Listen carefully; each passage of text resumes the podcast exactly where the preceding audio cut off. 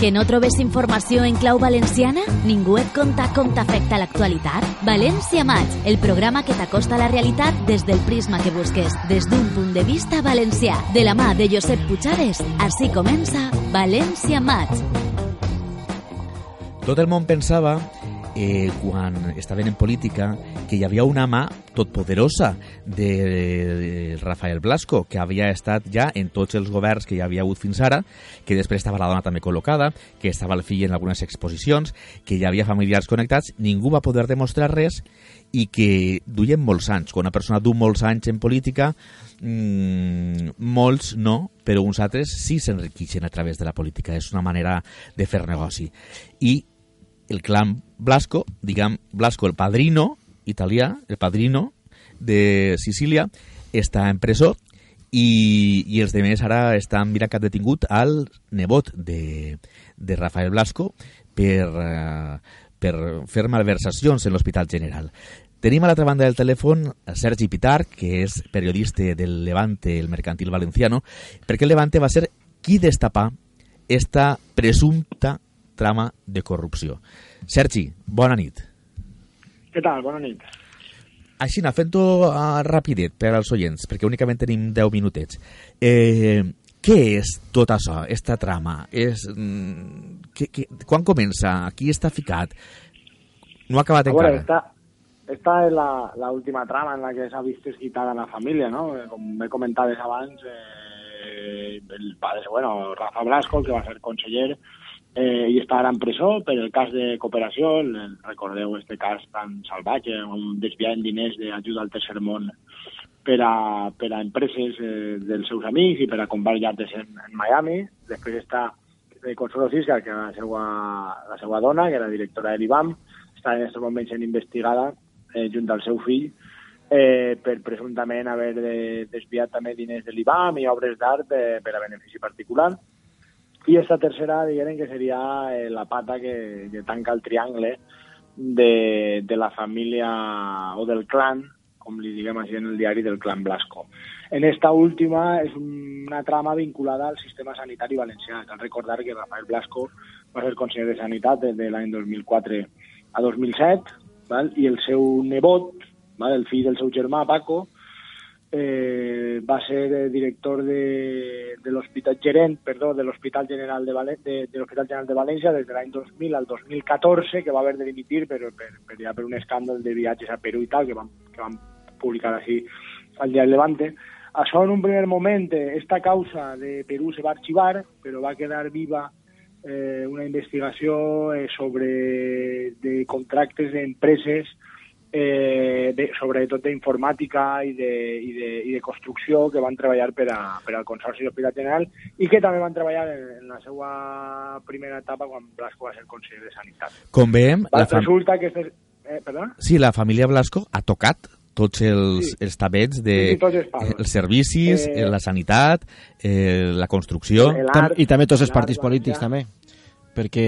Ha tocat també, ha tocat des de la lluita antifranquista amb el FRAP, d'on venia... Ha tocat tots els palos, el, el, PSOE, el PSOE va intentar sí, tocar la Congressa Valenciana i, també. I, bueno, i ara, i ara la presó. Bueno, pues com vos contava, en esta última trama eh, sobre contractes del Consorci Provincial i de, i de la Conselleria de Sanitat amb, amb empreses, unes empreses que ara amb les detencions s'ha demostrat que eren eh, també de familiars eh, de la família Blasco. El cas, jutge? El jutge, el fiscal havia demanat la presó baix fiança, eh, el jutge ha dit que sí, que a presó... Sí, sí, ha, deman ha demanat presó per amb fiança 80.000 euros. El fiscal havia demanat 150.000, el jutge ha fixat una fiança de 80.000. Sí, però va eh, directe. Va directe, si no, si no paga, clar. La, la, sí, la si qüestió no paga, està que aquesta gent... Que te esta gent que agarra tants diners té aquests diners teòricament i pot pagar la fiança, que també és, és qüestió. Eh... Home, no és fàcil, eh? perquè ara l'embargaran els comptes i tal, és complicat, perquè bueno, no, no, no és fàcil reunir, ara tindrà que reunir els 80 milions via préstec o ja veurem com, però tindrà que avalar la família, però si té mitja família ara també empastrada, veurem com ho aconseguís.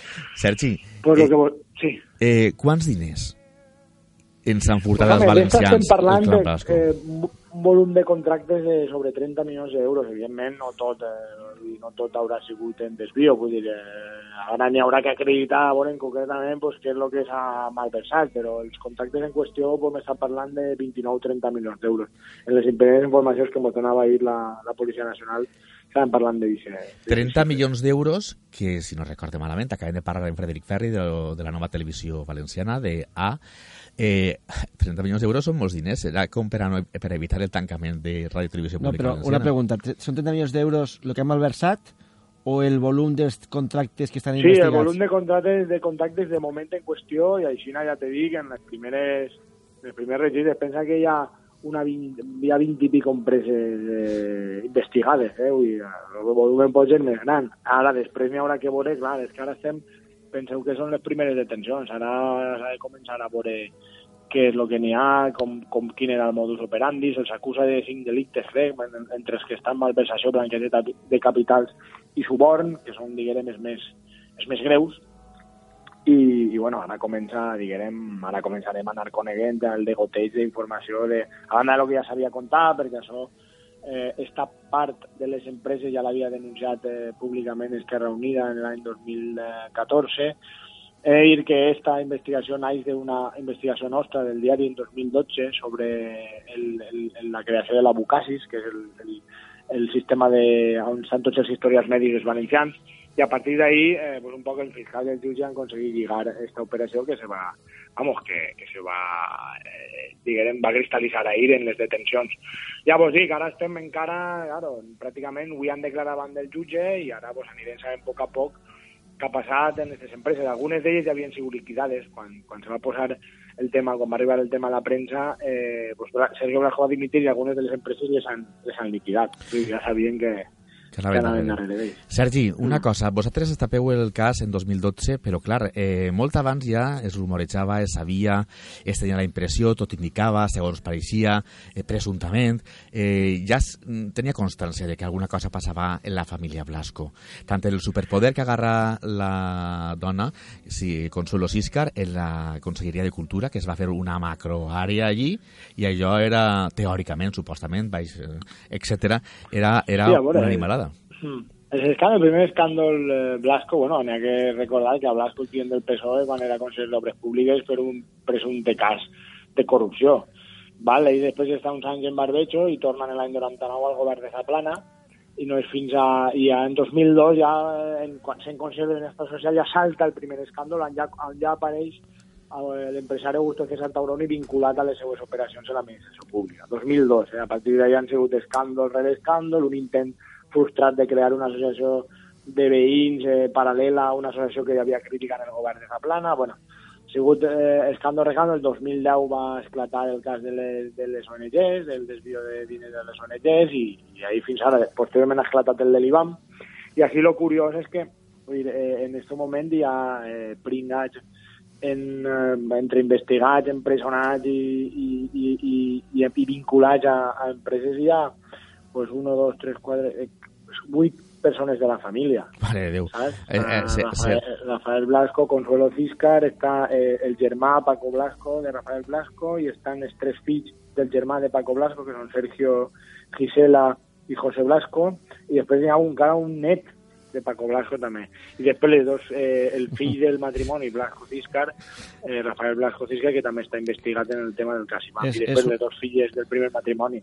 No me digueu que això no és com el padrino no, és com, de Sicília. És com, és com Esborxa, és com Esborxa, perquè és més valencià, és, és algo com Esborxa. Jo feia en la crònica d'avui, feia un símil amb, no sé, el Big House of Cards, amb, amb, amb el matrimoni Underwood, la diferència és que ells no van tindre descendència, però, però feia un cas similar.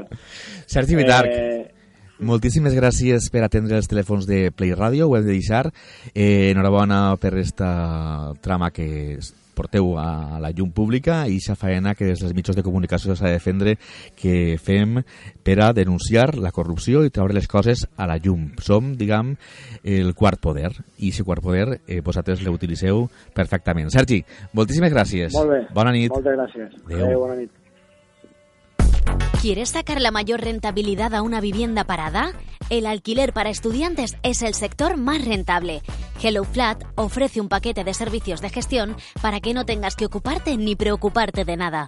Te buscamos inquilinos, gestionamos los contratos, así como el mantenimiento y sus necesidades. Contáctanos en helloflatmate.com o en la calle Garrigues número 2, quinto piso, puerta 14. Tejidos Atienza. Tela, hilo y puntadas de amor para tus celebraciones, la de tus pequeños para tu día más especial. Tejidos Atienza. Estamos en la calle Escolano 20, en Facebook y en el 963 527 032. En Almacenes El Visillo encontrarás los mejores precios para hacer tu hogar más cálido, como Nórdico de fibra calidad extra por solo 19,90 euros. Juego de sábanas Pirineo con un 20% de descuento. Mantita polar por solo 3,99 euros. Los mejores precios de este otoño en Almacenes El Visillo. Antigua carretera de Barcelona, kilómetro 5, Meliana y demás tiendas El Visillo. La Bolita Presumida tiene la mayor variedad en ropa y complementos de mujer, bolsos, bisutería hecha a mano y carteras. La Bolita Presumida, con los mejores precios y la mejor atención. Síguela en Facebook e Instagram. Teléfono 646 06 1666. La Bolita Presumida.